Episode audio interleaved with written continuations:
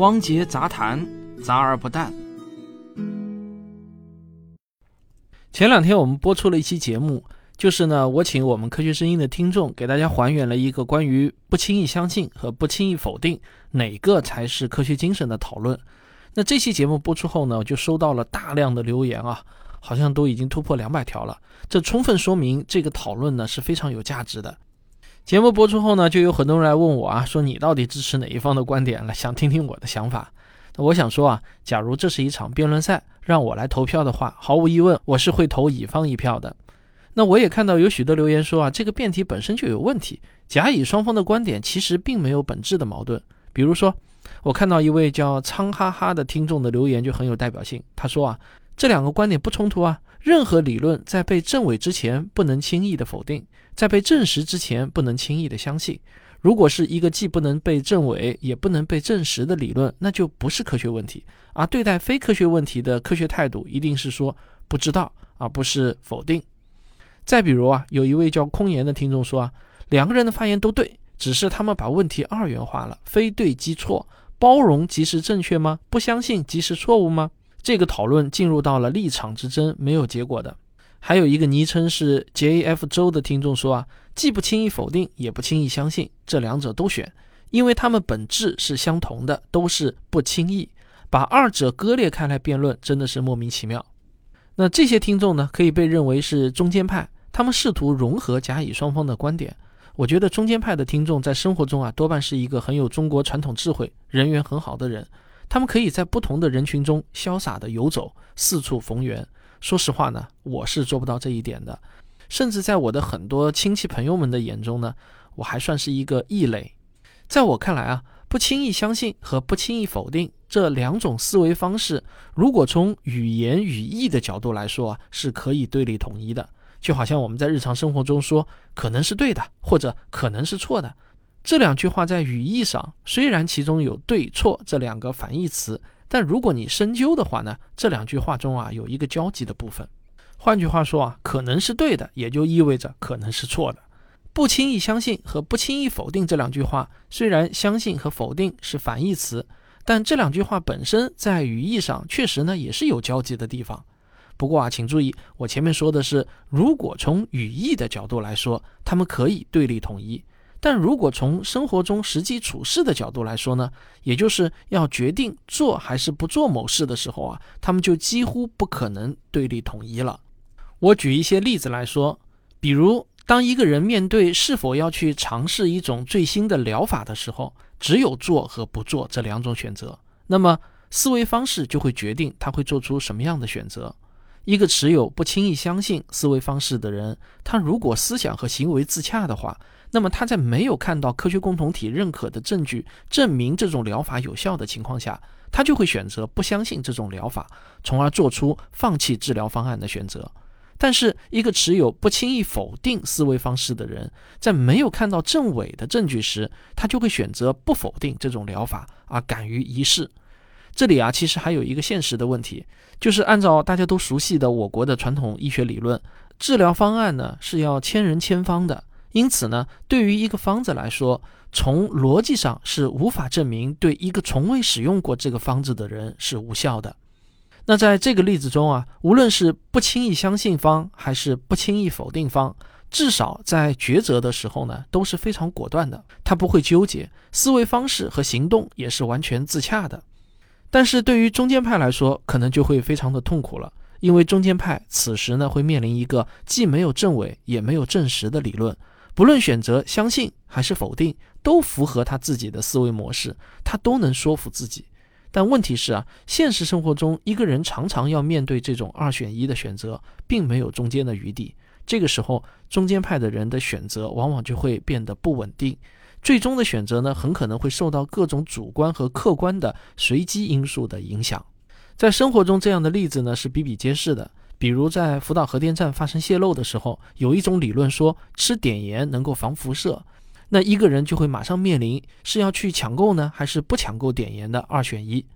我这个例子还是比较温柔的，因为不管做出什么样的选择，其实呢都没有太大的损失，无所谓对错。但还有一个不温柔的例子啊，比如，二零一三年有一家保健品公司在天津拿到了合法的营业执照，提供一种叫做火疗的保健服务和各种自己研发的保健品。这些产品呢是在一种比较高深的排毒理论指导下的产物，据说呢是有万般的好处。有一位四十九岁的徐女士，刚好感觉自己的身体有各种各样的中毒的症状。当她得知这个理论后呢，她就面临做还是不做的选择。当然，后面的故事很可能大家都听说了。徐女士因为自己的这个决定而不幸的丢掉了性命，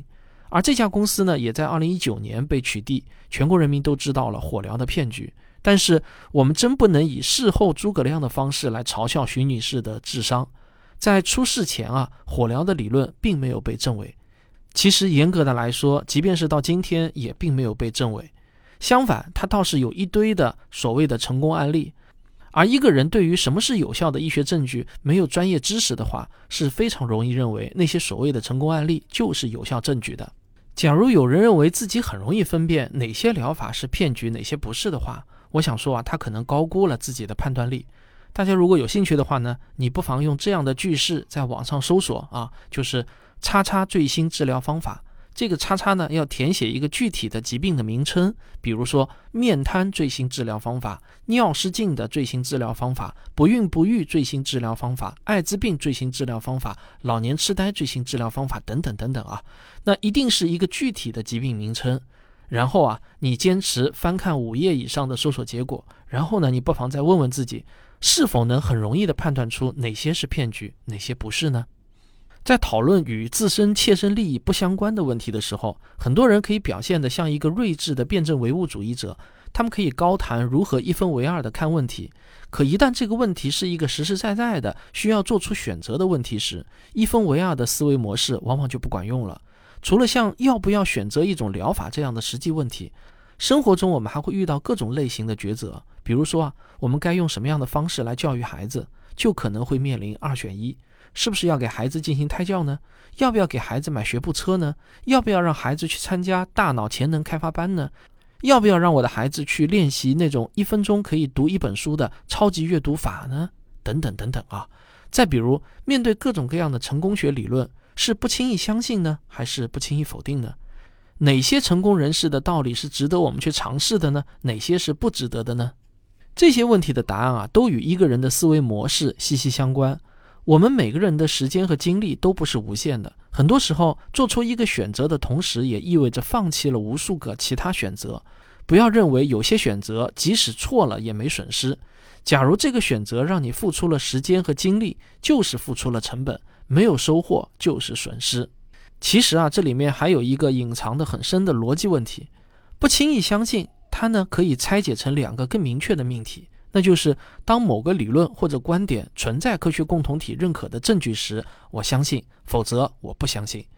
而是否有科学共同体认可的证据，从逻辑上来说呢，是可操作的，也是较为明确的。但是啊，如果我们把不轻易否定也拆成两个明确的命题啊，比如说这样：当一个理论被证伪时，我们就否定；没有被证伪时，我们就相信。那这样的两个命题看似明确，其实从逻辑上来说呢是无法操作的，因为这个世界上有很多理论或者观点，从逻辑上来说就无法被任何证据所证伪。在生活中，当我听到一个人说我既不轻易否定，也不轻易相信时，从我身边的人观察到的情况来看啊，他要么是一位科学素养极高的人，比如功成名就的科学院的院士，要么就是一个科学素养不高的人。比如一些喜欢读鸡汤故事、人缘很好、热衷于各种美容保健的朋友，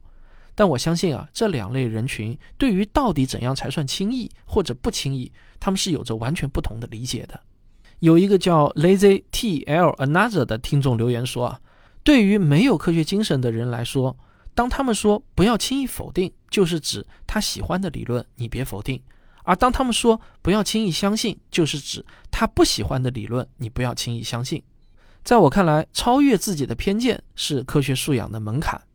我觉得这位听众的留言说出了一个普遍的现象，我也非常赞同他最后的观点，就是超越自己的偏见是科学素养的门槛。但真正难的是啊，如何才能发现自己的偏见呢？到目前为止啊，我认为最好的方法还是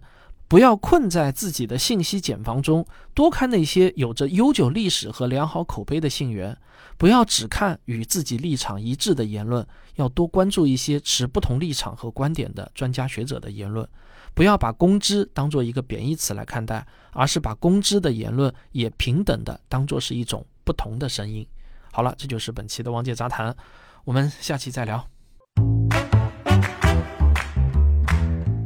我向您隆重推荐我的付费专辑《环球科学有故事》。本节目啊，绝不是念文章，而是我把环球科学上的文章吃透、嚼碎、消化，再补充大量的背景知识后，以一种符合普通人口味的方式，通俗易懂、深入浅出的为您讲解。